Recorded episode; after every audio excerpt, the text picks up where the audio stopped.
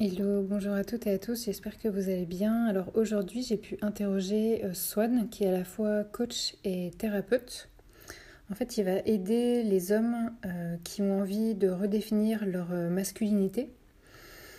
Et Swan, moi je l'avais rencontré sur Instagram parce que je cherchais un homme pour parler de ce sujet, de la masculinité, au mois de décembre 2021. Et euh, c'est vraiment le, compte Instagram qui m'avait euh, le plus parlé. Euh, c'est quelqu'un qui va parler voilà, en étant détendu, qui est, qui est très bienveillant. Donc c'est vraiment agréable de pouvoir parler de, de ces sujets-là avec lui, qui n'est pas dans une virilité toxique, dominante ou quoi, qui au contraire va être très respectueux. Donc c'est vraiment agréable de, de pouvoir l'écouter. Et hum, je, vous, je, vous, invite vraiment à écouter ce, ce podcast et à écouter en fait euh, sa vision à lui de la masculinité, euh, de la surcharge émotionnelle et plein d'autres choses que vous allez apprendre. Et comment il accompagne les hommes, quel type d'homme il accompagne. Donc voilà, je vous souhaite une super écoute. Donc Swan, bienvenue sur le podcast Bien-être et Vaillance. avant que je commence à... Bah, écoute, avec plaisir. Avant que je commence à, te poser différentes questions, euh, je voulais savoir si tu voulais bien te présenter pour euh, expliquer à, mon audience du coup euh, quelle est ton activité et ce que tu fais. D'accord. je m'appelle Swan Doucet, j'ai 26 ans et je suis coach et thérapeute. Donc je travaille surtout avec le masculin en priorité. Et dans mon approche, c'est aussi un gros travail en premier sur le corps, pour vraiment voir un peu les réactions du corps, euh, s'il y a des tensions, si l'énergie circule bien, et à partir de là, on peut faire les ponts euh, au niveau émotionnel. Et après, il n'y a plus qu'à tirer le fil d'Ariane, mais le premier, première chose qu'on voit, et qui est hyper importante, et je pense aussi pour le, masculin de manière générale, c'est de revenir à quelque chose de concret. Et donc du coup, là, naturellement, en passant par le corps, on est dans la matière et ça rend les choses quand même beaucoup plus simples que je sais qu'il y a plein d'hommes qui sont un peu en retrait de tout ce qui est la dimension un peu thérapeutique, énergétique ou autre, parce que justement c'est trop flou. Donc là, le fait d'avoir quelque chose de, concret et de palpable, ça rend les choses quand même beaucoup plus simples. Et du coup, on peut utiliser notre logique. et ça, c'est plutôt cool aussi. Top. Et euh, cette partie, donc quand tu dis que je suis coach et thérapeute, cette partie de, thérapeute, c'est quoi? C'est euh, des, soins énergétiques ou c'est quoi en fait? Euh, moi, j'ai été formé à la relation d'aide. Donc, c'est une approche qui est rogerienne. Donc, c'est vraiment une approche, euh, comment dire, euh, centrée sur la personne où le thérapeute est à un pied d'égalité avec le client ou, le patient. Je préfère utiliser le terme client parce que la personne, en fait, elle vient avec un besoin et mon objectif, c'est aussi de répondre, en fait, à, à ce qu'elle vient chercher. Euh, et une autre forme du coup de thérapie, mais là c'est plus euh, comment dire, c'est plus un accompagnement plutôt qu'une thérapie euh, par l'énergétique avec le tantra. Donc ça c'est en train de se mettre en place. Donc le tantra c'est une approche vraiment relationnelle sur l'énergie vitale. comment j'entretiens mon énergie vitale, comment je vis mes émotions et comment faire en sorte de bien les vivre en fait. C'est plutôt ça. si je sens que je manque d'énergie, bah qu'est-ce que je vais faire, qu'est-ce que je vais mettre en place euh, avec moi-même pour pouvoir avoir plus d'énergie à ce moment-là. Ou à l'inverse, si j'ai trop d'énergie, que je saute partout et que j'arrive pas à me calmer parce que je suis en effervescence, ben, qu'est-ce que je peux faire pour justement redescendre un peu et ben, mieux me gérer en fait tout simplement.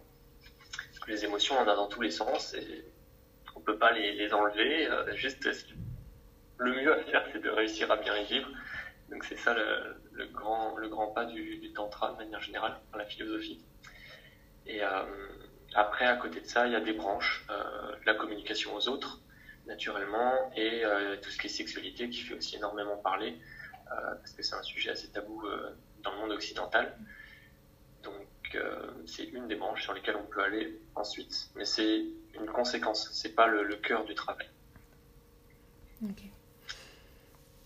Et comment toi, tu as eu l'idée de t'intéresser en fait à, tout ça euh, Le métier de coach, le métier de thérapeute, euh, qu'est-ce qui fait que toi, tu t'es orienté vers, vers ça?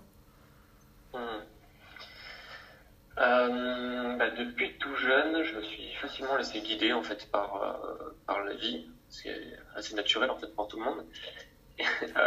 Et au bout d'un moment, on se rend compte bah, voilà, qu'on est adulte. Et moi, ce déclic-là, il s'est fait lors d'une grosse chute en snowboard que j'ai eue en 2015. Ça fait maintenant 7 ans.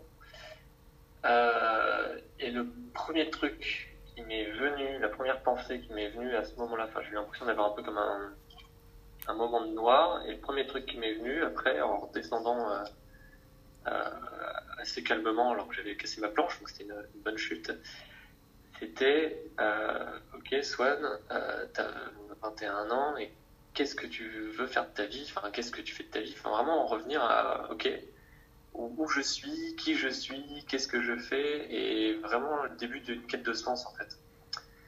Et à partir de là, de fil en aiguille, ça s'est fait assez naturellement. J'ai rencontré des personnes avec qui je m'entendais bien, avec qui j'ai des, des, communications, des, des, échanges qui étaient quand même beaucoup plus constructifs, beaucoup plus profonds.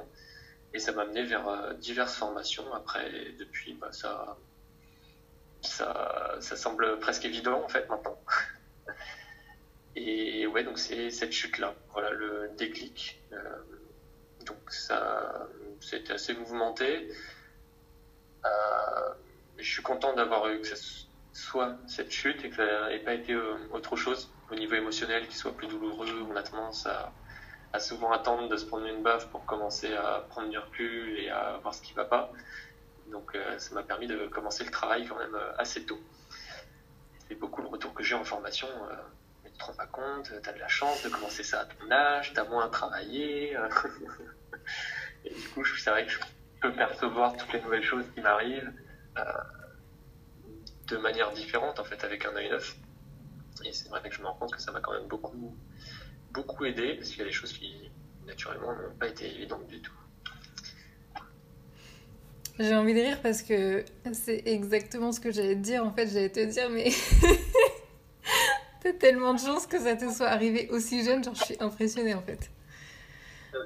Mais je pense, euh, enfin, j'aime à croire que notre génération se rend compte de ça de plus en plus tôt mm. Aussi. Parce que justement, il y a les générations d'avant, euh, mes parents ou autres, qui ont déjà commencé un peu à faire cette démarche de se remettre en question. Naturellement, dans l'éducation, je pense que ça se ressent. Et forcément, ça se déclenche plus tôt, je pense. J'espère. Enfin, cette pensée-là me fait du bien, ça me plaît, donc euh, on va rester là-dessus. Top.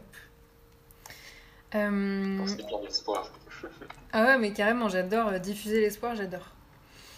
Euh, je voulais savoir du coup si tu voulais bien me dire avec tes mots à toi ce que, ce que ça veut dire en fait la, masculinité. vaste question. Euh, la masculinité, bah, on va reprendre euh, un peu ces symboliques de yin et de yang. Euh, donc déjà, à savoir que c'est deux énergies en fait qui sont complémentaires et qu'en chacun de nous, on a ces deux énergies qui sont des polarités. Donc des fois, on est plus yin plutôt que yang. Et ce yin yang, dans l'Occident, il est associé à l'énergie féminine et l'énergie masculine. Après, ça ne veut pas dire qu'une femme est forcément yin et qu'un homme est forcément yang, mais euh, ça va être des polarités qui vont peut-être être dans la généralité, dans la sociologie, euh, beaucoup plus observées comme ça. Un homme va avoir des tendances plus faciles yang et une femme des tendances euh, plus faciles yin. Donc, qu'est-ce qu'on associe au yin et au yang? C'est le, donc le yin, ça va être plutôt ce qui est la douceur, regarder à l'intérieur, l'introspection, le silence, le calme, les émotions, euh, prendre soin des autres. Le côté yang, il va être plutôt associé à la force, à la logique, à la clarté d'esprit, à la puissance, à, l'action aussi beaucoup, euh, à l'énergie, la force brute. C'est vraiment deux choses qui euh, fonctionnent l'une avec l'autre. C'est-à-dire que si par exemple je, suis fort dans l'action, c'est une bonne chose. Mais si j'ai de l'action, mais que j'y mets pas un peu de yin pour y mettre du sens, mon action, elle peut ne servir à rien en fait. Je peux très bien faire des actions dans le vide. Donc combiné au sens et aux objectifs, bah, dans ce cas-là, j'ai des actions qui sont ciblées et qui auront davantage d'impact. Donc, pour revenir à, ta question de qu'est-ce que la masculinité pour moi, je pense que c'est bah, comme la féminité dans un sens, c'est simplement essayer de retrouver un peu cet équilibre et de pouvoir se servir aussi bien de notre part de yin que de notre part de yang. Euh, après, contextuellement, aujourd'hui en France, on, a deux catégories. On a les hommes qui vont être plutôt vraiment dans le brut et dans le yang, parce qu'ils ont été éduqués comme ça et parce que euh, bah, c'est plus facile en fait.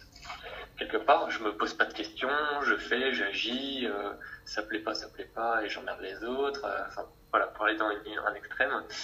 Et dans l'autre côté, ça va être tous ceux qui ont vu un peu les dégâts, en tout cas de, de ce yang trop agressif, si je puis dire, et du coup qui ont un peu inhibé leur yang et euh, vont être plutôt beaucoup dans le yin, donc à fuir le conflit, être beaucoup dans la douceur, euh, dans la compréhension, dans le dialogue et beaucoup moins du coup dans le corps et dans l'action de manière générale. Donc c'est plutôt des hommes qui vont avoir tendance à manquer de confiance en eux, à euh, justement comme je disais fuir le conflit. Donc c'est deux opposés. toujours en fait on revient au yin et au yang. On ne peut pas faire de généralité le tout, c'est, ok, je, suis un homme et commencer à faire cette recherche de qu'est-ce que c'est être un homme pour moi. Donc là, je parle pour tous les hommes. Hein. Euh, qu'est-ce que c'est être un homme pour moi et comment évoluer vers cet homme que je veux devenir en fait, par rapport à mon passé, par rapport à ce que je juge euh, bien ou mal, par rapport à ce qui a du sens et ce qui correspond à mes valeurs. Ça, ça dépend de, chaque être humain. C'est vrai que de dissocier le, féminin du masculin, quelque part, c'est sexiste de faire ça, et, quelque part, ça facilite, en fait, au niveau du mental pour euh, comprendre les choses. donc, il n'y a pas, pas à se juger. Euh, chacun en est là où il en est. Mais c'est vrai que pour se faire une carte mentale et pour comprendre qui on est, c'est plus facile. Ça nous permet d'observer aussi des modèles à l'extérieur pour pouvoir se construire. C'est bien parce que tu anticipes euh, ma prochaine question parce qu'en fait, euh, ce que tu m'as enseigné en fait quand on avait fait le, live Instagram ensemble, c'est que tu m'avais dit que euh, chaque masculinité est unique. Et uh-huh. moi, je pensais que en fait, il y avait la bonne masculinité versus la masculinité toxique. Et en fait, ce que tu m'as dit, c'est que bah non, chaque homme, il va euh, définir euh, sa propre euh, masculinité. Mmh, tout à fait. Parce qu'on a forcément tous, en tant qu'homme ou en tant que femme, on a tous des. Donc, c'est pas lié au sexe, c'est lié à rien du tout. C'est lié plutôt à des comportements qu'on adopte à certains moments qui peuvent être toxiques. Mais ça ne fait pas de nous une personne toxique en tant que telle. C'est juste qu'il y a des situations et ça se retrouve euh, notamment en couple euh, ou dans le cadre du travail, parce que, bah, surtout le couple d'ailleurs, parce qu'il va y avoir des fortes charges émotionnelles. Et quand on ne sait pas bien gérer ces charges émotionnelles, ça induit des comportements et ça induit des comportements du coup toxiques en général pour les autres, parce que nous, on est en position de défense et on va essayer de se protéger. Donc il y a deux façons, soit je vais me protéger en, fuyant, soit je vais me protéger euh, en, en temps, donc en allant euh, au front et en, au final en, allant dans des engueulades qui, vont parfois à certains extrêmes. Soit la troisième méthode, c'est euh, d'être paralysé. Donc en général, c'est juste je, subis, j'écoute, mais moi je vais avoir aucune réaction en fait en, retour. Donc c'est ce qu'on ce qu'on appelle dans ce cas-là le, le passif agressif, bien que ce soit pas forcément conscient et pas volontaire, que je pense au fond de moi que tout le monde essaie de faire son mieux euh, par rapport à ses valeurs, par rapport à ce qui lui semble juste. Après, c'est la manière de faire qui peut être toxique. Mais dans le fond, je pense pas qu'il y ait de personnes euh, de masculins euh, bons et de masculins toxiques. C'est des personnes qui ont des valeurs qui sont différentes et qui, bah, si elles sont toxiques pour leur entourage, c'est peut-être juste qu'elles sont pas au bon endroit et pas avec les bonnes personnes euh, qui, qui correspondent à, qui elles sont en fait et c'est pas un milieu qui va les aider à s'épanouir et ça va en pâtir aussi dans l'autre sens. Les personnes qui sont avec elles vont sentir que bah, cette personne-là ne s'épanouit pas en fait avec ce cercle-là. pour prendre un exemple, je sais pas, quelqu'un qui est très porté sur la valeur de l'argent, qui c'est important de faire beaucoup d'argent pour être bien, pour être à l'aise financièrement et, et subvenir aux besoins de sa famille. Euh, il peut se retrouver et être toxique au final dans une situation où il est euh, bridé parce qu'il n'arrive pas à trouver un métier convenable, le métier qu'il fait, ça, il gagne pas assez, donc il a toujours l'impression de manquer. Du coup, comme il a l'impression de manquer, il va pas se sentir bien parce que sa valeur, elle n'est pas nourrie. Et donc, du coup, il va, ça va être quelqu'un qui va être très frustré. Donc, quand il va rentrer euh, chez lui, il va voir sa femme, ses enfants, par exemple il peut décharger et avoir des comportements toxiques et désagréables envers sa compagne et ses enfants parce qu'il est frustré en fait, il a besoin de gérer cette charge émotionnelle et de voir sa famille et ses enfants euh, qui, euh, au final, euh, comment dire, ça va lui faire un écho du fait qu'il n'a pas réussi à atteindre son objectif. Parce que son objectif c'est de travailler suffisamment pour pouvoir faire plaisir à sa femme et ses enfants. Et quand il rentre du travail et qu'il a tout donné et que ça fonctionne pas assez, il va revenir et il va voir les résultats et ça tous les jours. Donc ça, il peut se mettre dans, une, dans un cercle vicieux en fait. Après, ça, ça se travaille. Ça se travaille avec euh, une façon différente de voir du coup de voir euh, comment ça se passe, comment j'évolue, où est-ce que je place mes actions. Est-ce qu'au final ma façon de faire euh, c'est la, la mieux? Est-ce qu'au final en voulant de l'argent, est-ce que c'est vraiment la valeur argent qui est importante? Ou est-ce qu'au final c'est la valeur famille qui est derrière et que l'argent c'est un outil que j'utilise pour nourrir la valeur de la famille? Et dans ce cas-là, peut-être que de trop travailler et de trop vouloir d'argent, bah, c'est pas euh, le meilleur moyen de nourrir la valeur famille. Ça va dépendre de chacun. La personne qui a la valeur argent, ça va pas lui poser de problème de travailler et de délaisser sa famille parce que la valeur argent va passer avant. Tout dépend vraiment du sens et de ce que la personne veut faire de sa vie en tout cas de ce qui est important pour elle.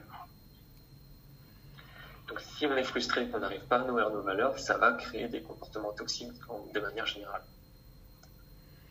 C'est dingue parce qu'en fait ce que tu dis c'est que ça nous invite à vraiment apprendre à nous connaître nous-mêmes en profondeur. Parce que savoir quelles sont ses valeurs, moi c'est le mot valeur, tu vois, c'est un mot que j'ai découvert quand j'avais 26 ans. Genre avant, J'avais jamais entendu parler de ce mot, jamais.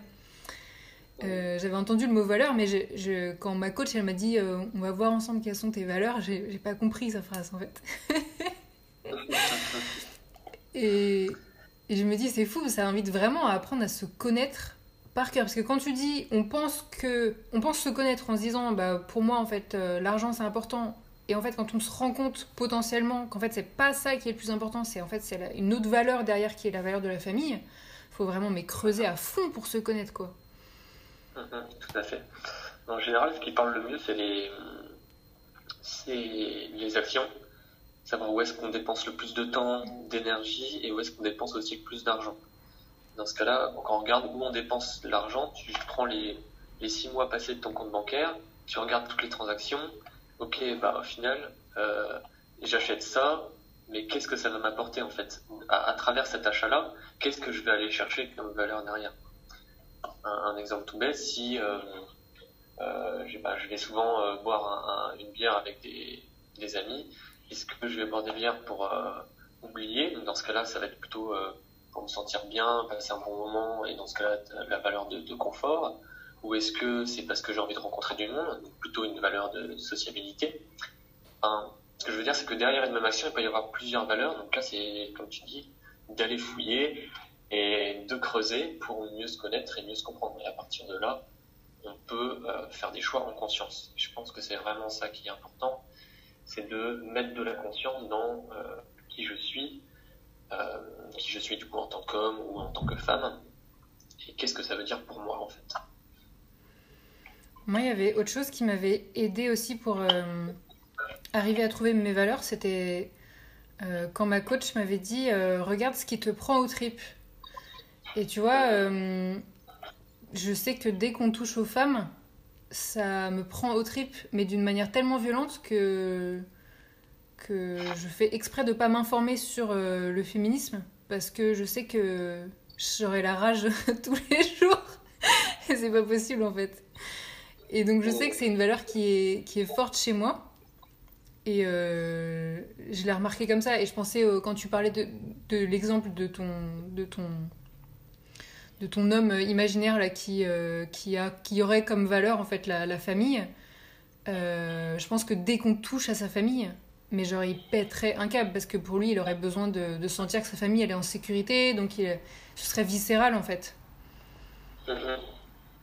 C'est tout à fait le genre de profil. S'il y a un pote euh, qui va euh, l'insulter pour rigoler euh, dans un bar en train de prendre un verre, qui peut se lever et taper sur la table au quart de tour. Ça peut être ça. En tout cas, c'est des, valeurs qui sont fortes, c'est des choses qui nous font réagir et qui nous mm. donnent très vite de l'énergie hein, mm. pour réagir. Donc effectivement, ça prend au trip. Il y a l'énergie vitale justement dans le ventre qui se réveille, qui commence à brûler. ok, donc ça c'est important, je note. Mm. Mais pour ça, il faut se connaître, et c'est pour ça que je passe par le corps aussi, parce que physiquement, tu le sens. Donc si tu le sens physiquement, bah, c'est beaucoup plus facile. Tu le sens quand ça s'active. Quand j'ai chaud, quand j'ai froid, c'est des facteurs qui sont indicatifs. Quand je suis tendu, quand je suis détendu, euh, si j'ai des, des, crampes ou des douleurs à certaines zones de mon corps, si j'ai tendance à me blesser tout le temps au même endroit physiquement, euh, si j'ai des maladies chroniques, il y a des choses comme ça qui ont du sens. Donc ça permet d'aller creuser et une fois qu'on comprend euh, le bouton physique, bah, on sait à quoi ça correspond et tout de suite c'est beaucoup plus facile. Parce que identifier une émotion ou une sensation, c'est déjà 50-60% euh, du travail de, comment dire, qui permet de souffler et de redescendre. Euh, c'est déjà 50% du travail qui est fait. Et ça, ça veut dire que ton accompagnement au niveau plutôt corporel, en fait, il, il se passe euh, comment? C'est tu, tu dois toucher la personne ou tu dois lui poser des questions à l'oral ou comment ça se passe? Ça va dépendre des personnes. Euh, en général, euh, je commence par une discussion pour avoir un tour global de la vie de la personne, ce qu'on appelle une, une anamnèse. Pardon. Et ensuite, va y avoir un travail d'enracinement. Donc une courte méditation debout.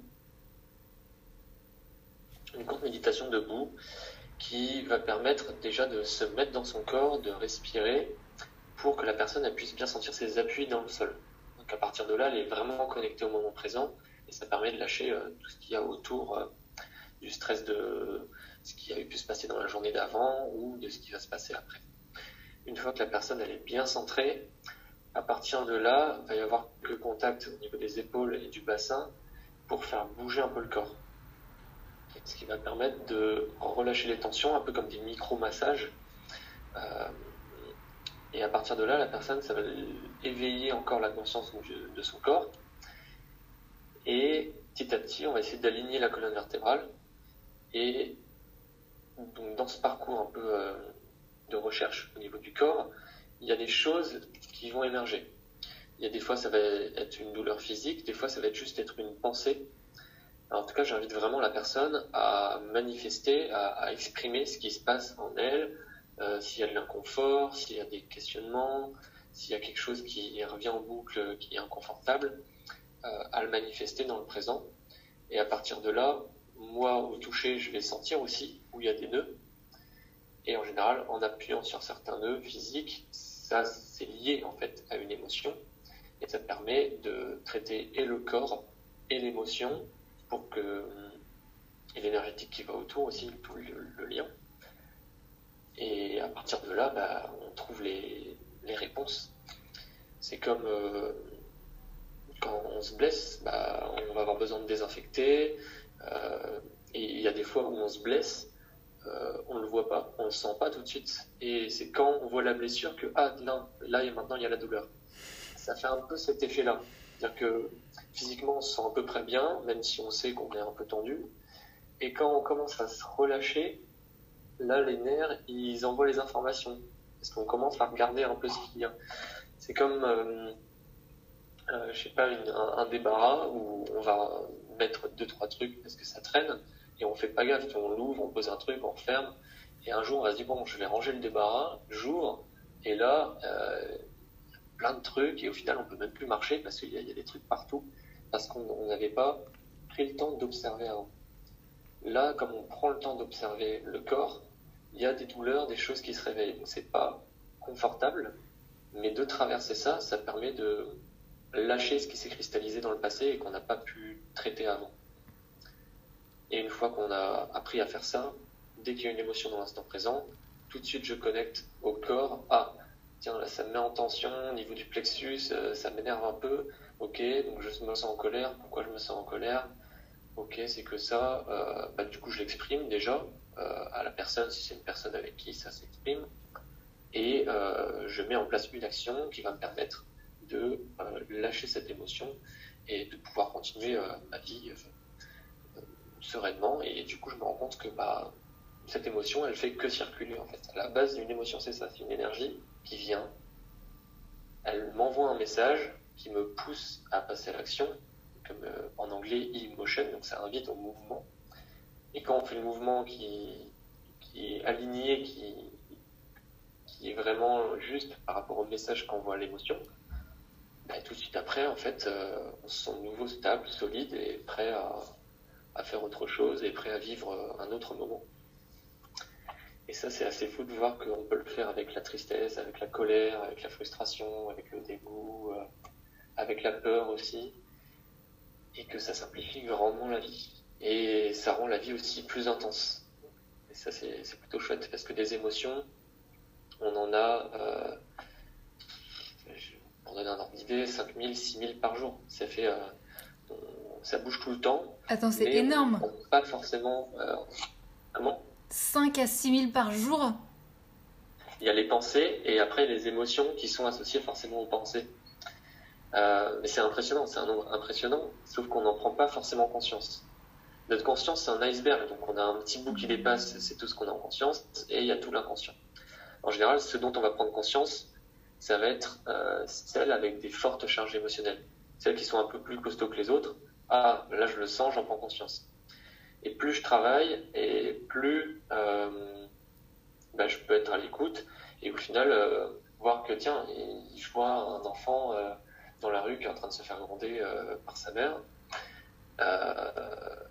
ça, peut me rendre triste, et je sens, ok, là je me sens triste, et au final ça passe, et ça dure que quelques secondes en fait. Quand c'est traité tout de suite, ça dure que quelques secondes si euh, j'y fais pas attention, je peux peut-être le stocker euh, plus tard.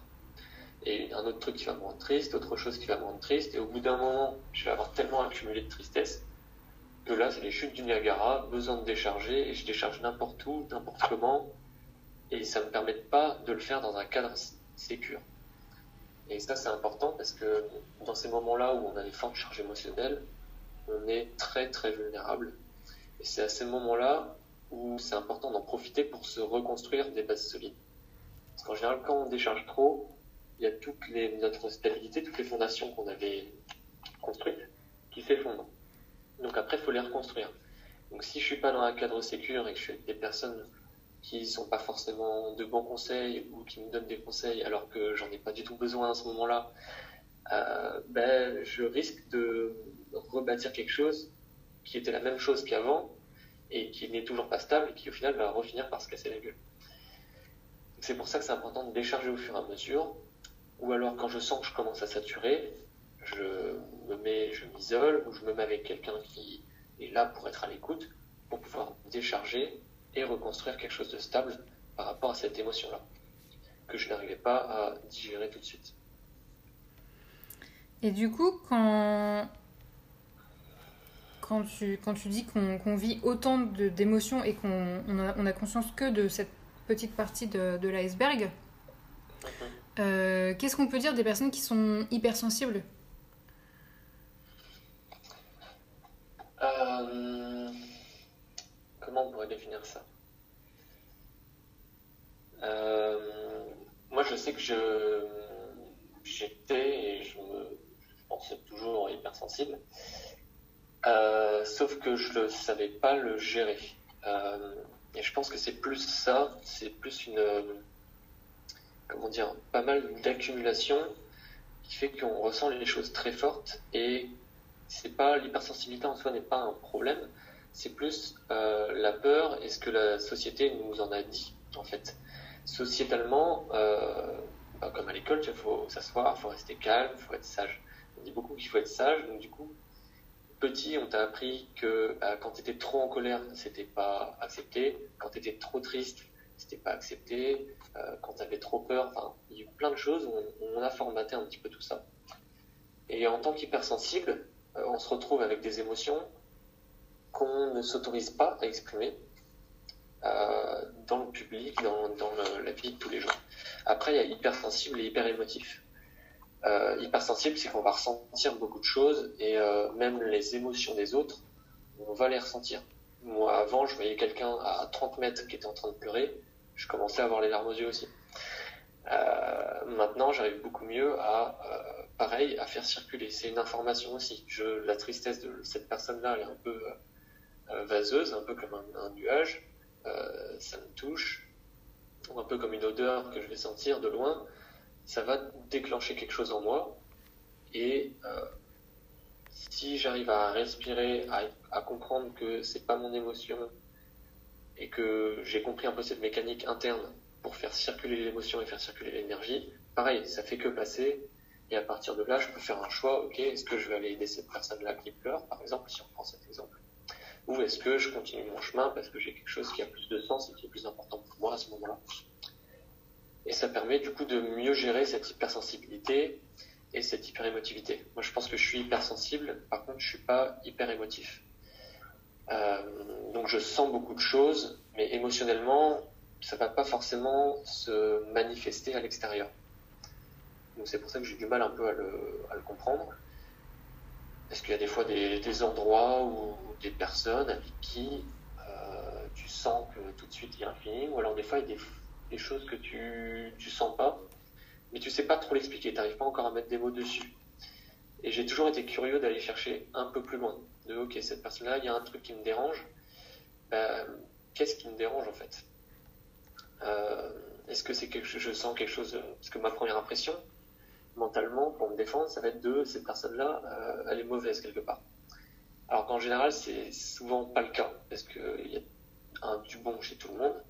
C'est juste qu'il y a quelque chose euh, chez cette personne que, qui me dérange, quelque chose qu'elle sait faire, que moi je ne m'autorise pas à faire. En fait, c'est ça qui me dérange en général. Parce que cette personne-là, elle a quelque chose que moi je n'ai pas. Et au final, je me suis rendu compte que des fois, c'était euh, derrière ces trucs de cette personne toxique ou autre, il y avait un peu de jalousie qui était cachée derrière. Euh, ça me le faisait souvent. Moi, j'ai toujours eu un côté euh, trine à la base que j'ai appris du coup à, à mieux comprendre et à mettre du yang dessus, donc ça, fonctionne mieux. Mais du coup, les personnes trop yang, les hommes qui étaient trop dans, ce côté un peu brut du masculin, euh, bah, il y avait quelque chose que je comprenais pas en fait. Pourquoi ils agissaient comme ça, euh, comment ils faisaient, euh, comment ils s'autorisaient aussi à, à, être en colère et à dire que ça les emmerde quand ça les emmerde, alors que moi je savais pas le faire. Donc ça me dérangeait parce que eux prenaient leur place et que moi je ne m'autorisais pas à prendre ma place en fait. Donc euh, c'est important, je pense, de pas euh, faire de jugement trop vite en fait et d'aller élargir la conscience. Et ça, c'est un gros trait du yang de euh, avoir une clarté d'esprit en tout cas, d'être capable de, de, voir quand je fais un jugement ou quand c'est une observation où j'ai pris du recul avec mon yin pour tout observer. Et où après je me suis dit ok euh, ben moi dans tout ce que j'ai vu je prends position à ce niveau là et dans ce cas là c'est une opinion qui a été vraiment euh, euh, travaillée. Après si à un moment cette opinion normalement quand l'opinion est bien prise je suis hyper serein avec ça. Et ensuite les gens qui me dérangeaient avant ne me dérangent plus si euh, il y a un moment de ma vie où euh, ça commence à nouveau à me déranger, c'est parce que je me suis trop identifié à, ce choix que j'avais fait avant. Et dans ce cas, ça redemande un, nouveau travail et peut-être une prise de position différente ou en tout cas ajustée. Et c'est le propre de la vie, c'est que tout ça, ça, ça, bouge au fur et à mesure, donc c'est jamais euh, immuable quand ça devient immuable et qu'on se dit que la vie elle est comme ça et que c'est que comme ça, c'est là où il faut se remettre en question. C'est bien d'avoir des opinions, Mais quand c'est trop et que ça nous met mal et que ça met mal l'entourage, là, il y a des choses à, à aller questionner, je pense. J'adore tout ce que tu dis, je suis en train de boire tes paroles. Je me rends compte que je faisais un monologue aussi. ah non, j'adore. Ah non, non, mais au contraire. Euh, ah non, non, mais au contraire, j'adore. J'adore. Ça m'enrichit parce que je j'apprends plein, plein de, de, nouvelles choses ou de nouvelles façons de penser, de nouvelles façons de voir les choses. Donc ça me, c'est très, c'est parfait. Je pense que j'en profite inconsciemment là, tant qu'on est en podcast pour euh, beaucoup parler, donner beaucoup d'informations pour donner euh, pas mal de valeur et de contenu. Parce que naturellement, dans les thérapies, dans les coachings de vie, je ne vais pas passer une heure à parler tout seul. Donc, donc là, je pense que je compense un peu avec euh, ce que je fais à côté pour euh, bah, plus parler et plus partager. Mm. Et c'est vrai que comme je fais sur Instagram beaucoup de contenu plutôt écrit, bah, là, le fait de pouvoir parler, j'en profite.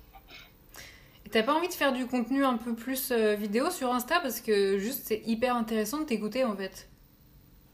Bah, je suis en train de me rendre compte que ça passerait pas pour du Insta. C'est une à trois minutes, je vais être trop frustré. Okay. Pas dire assez de choses. Donc je pense qu'il faudrait peut-être que je fasse euh, potentiellement des formats podcast ou YouTube. Euh, une piste à explorer. Ok. Euh... Et du coup, moi, ce que je voulais te demander aussi, c'était euh, à quelle problématique tu t'adresses en fait? À quel moment on se dit Ah, mais euh, euh, peut-être que je devrais aller consulter Swan si j'ai telle et telle problématique? Moi, je suis beaucoup plus à l'aise avec les personnes qui étaient un peu comme moi qui sont comme moi, naturellement, parce que j'ai fait le travail aussi et j'ai eu un peu ce parcours. Donc, du coup, ces hommes qui ont toujours été très proches du féminin et qui ont du mal un peu à trouver leur place ou à passer à l'action, ou alors qui ont eu tendance à se faire manger par leurs copines quelque part, euh, qui ont besoin de, prendre leur place, euh, de prendre confiance en eux et d'avoir une confiance euh, qui est saine. Euh, parce que je me doute bien que quand on est un peu plus yin, pour revenir au début du, podcast, ce que j'avais manifesté, euh, on va avoir du mal à aller dans le yang et à oser prendre notre place. En fait. Et du coup, ça va être plutôt ces personnes-là que je vais accompagner. C'est, en tout cas, c'est celles que j'attire naturellement euh, beaucoup plus facilement. L'autre partie euh, sur laquelle je travaille, qui n'est pas forcément liée au masculin, c'est principalement euh, donc la notion d'enracinement pour revenir dans le présent donc ça va avec la confiance et la gestion du stress, euh, de l'anxiété, euh, des crises d'angoisse, etc. Donc de revenir au présent. Et d'éclaircir un peu aussi euh, mes moments, où j'en suis dans ma vie. Il y a plusieurs moments dans notre vie où on arrive à des stades où je sais plus où j'en suis, j'arrive plus à trouver du sens. Je fais plein de choses, mais je fais ça de manière automatique.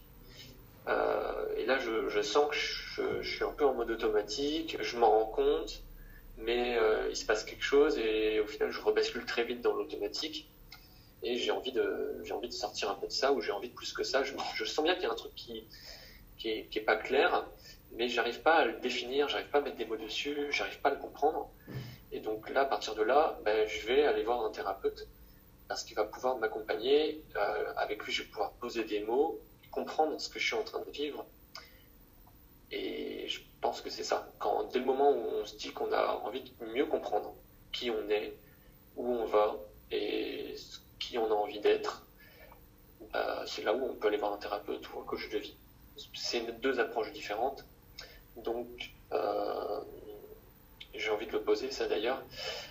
Euh, essayer plusieurs thérapeutes, essayer plusieurs coachs parce que on a tous une approche différente et c'est un service. C'est-à-dire que vous venez pour payer quelqu'un pour vous rendre un service, pour euh, faire une prestation. Si vous vous sentez pas à l'aise, qu'il y a des choses euh, pareilles qui voilà sont pas, cool, euh, essayez quelqu'un d'autre. Restez pas sur j'ai essayé de voir un thérapeute, ça n'a pas marché, euh, donc c'est pas pour moi. donc chacun a une approche différente et il y a des personnes avec qui vous allez vous autoriser à, vous allez pouvoir vous montrer vulnérable et du coup vraiment avancer. Et il y a des personnes où vous vous allez sentir qu'il y a toujours une barrière entre vous. Si vous sentez une barrière, bah, essayez quelqu'un d'autre, naturellement. Et au bout d'un moment, vous allez pouvoir trouver quelqu'un avec qui vous allez vraiment pouvoir avancer. J'ai dit ça aussi pour euh, les hommes, parce qu'il y en a beaucoup qui ne veulent pas avoir de thérapeute, euh, parce qu'il faut être fort, etc., comme on a l'habitude de l'entendre de la part du masculin. Cette pensée qui est souvent inconsciente. Le problème que j'ai remarqué, c'est qu'ils ont tendance à prendre leur conjointe, les copines ou les relations qu'ils ont, euh, à donner ce rôle-là en fait à, ces femmes, alors que c'est pas leur rôle en fait. Leur rôle c'est d'être elles-mêmes, de travailler pour nourrir le couple, mais elles sont pas là pour euh, aider que aider l'homme justement à avancer. Il y a une part de ça, mais si ça, la relation ne tourne que autour de ça, euh, c'est pas équilibré. Et au final, euh, la femme, elle va finir par prendre de la distance parce qu'elle elle va te dire bah, que tu lui en demandes trop, que c'est pas possible euh, et qu'elle a besoin d'espace. Euh, et en général, si on fait ça, on va partir euh, en fuite. Donc c'est là l'importance de se connaître, de pouvoir travailler avec ça avec un professionnel pour pouvoir justement profiter des moments de couple de vrais moments de couple. Ce qui n'empêche pas de faire un travail d'équipe, de se soutenir, d'être dans une relation ce que j'appelle spirituelle, où chacun euh, va travailler sur soi. Et au travers des événements que je partage avec euh, ma conjointe, mon conjoint, peu importe, bah, on va avancer, on va se questionner, on, va se raconter aussi bah, des choses auxquelles on ne pense pas forcément, on va être curieux aussi d'en apprendre plus sur l'autre.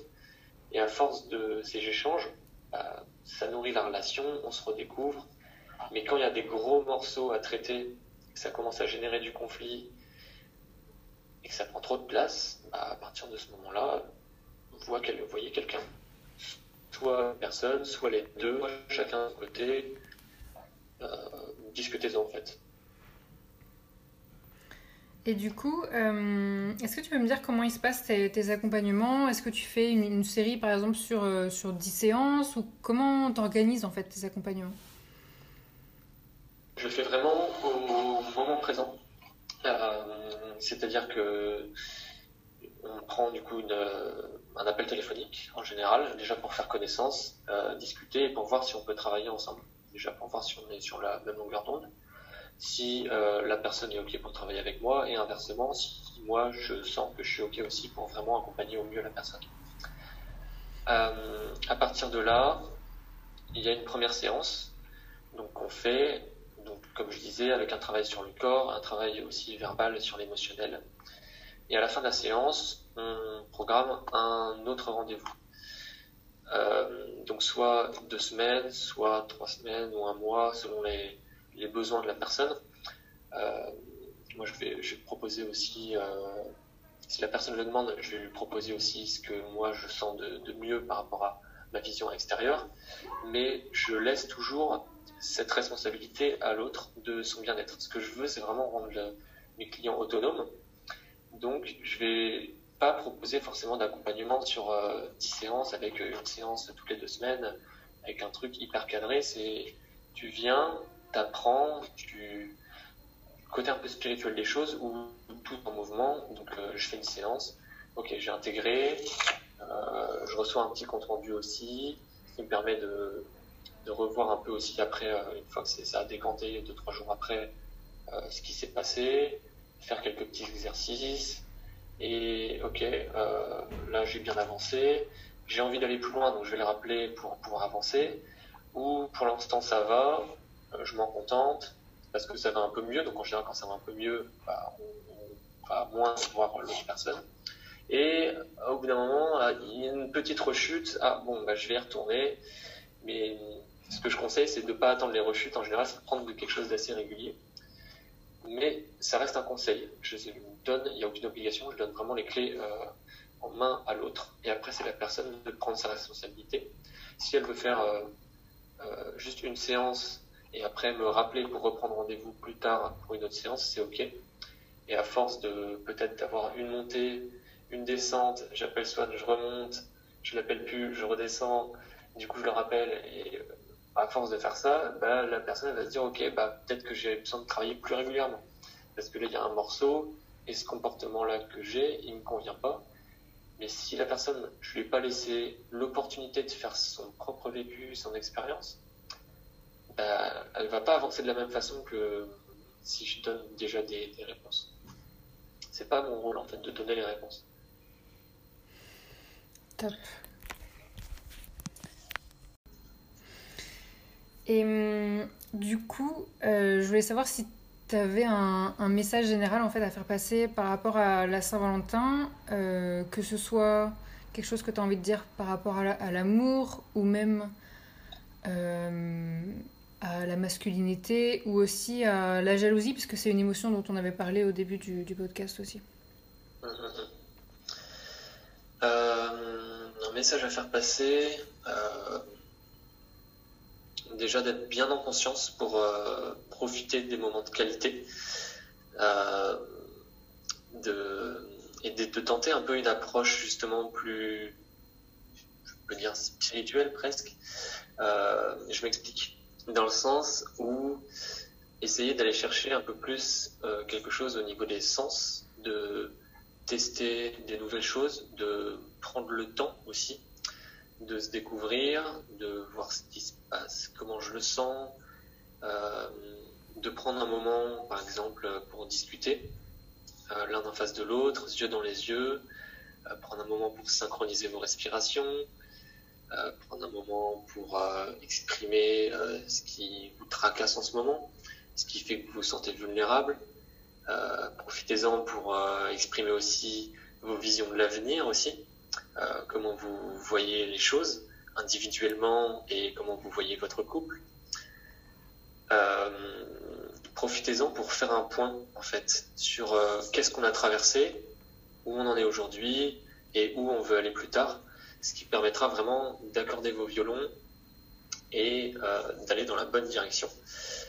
Et en même temps, à partir de ça, ça va renforcer vraiment profondément euh, le sentiment de complicité, euh, d'union et d'amour qu'il y a entre vous, parce que vous aurez déjà parlé à cœur ouvert, donc le, les cœurs vont davantage se connecter.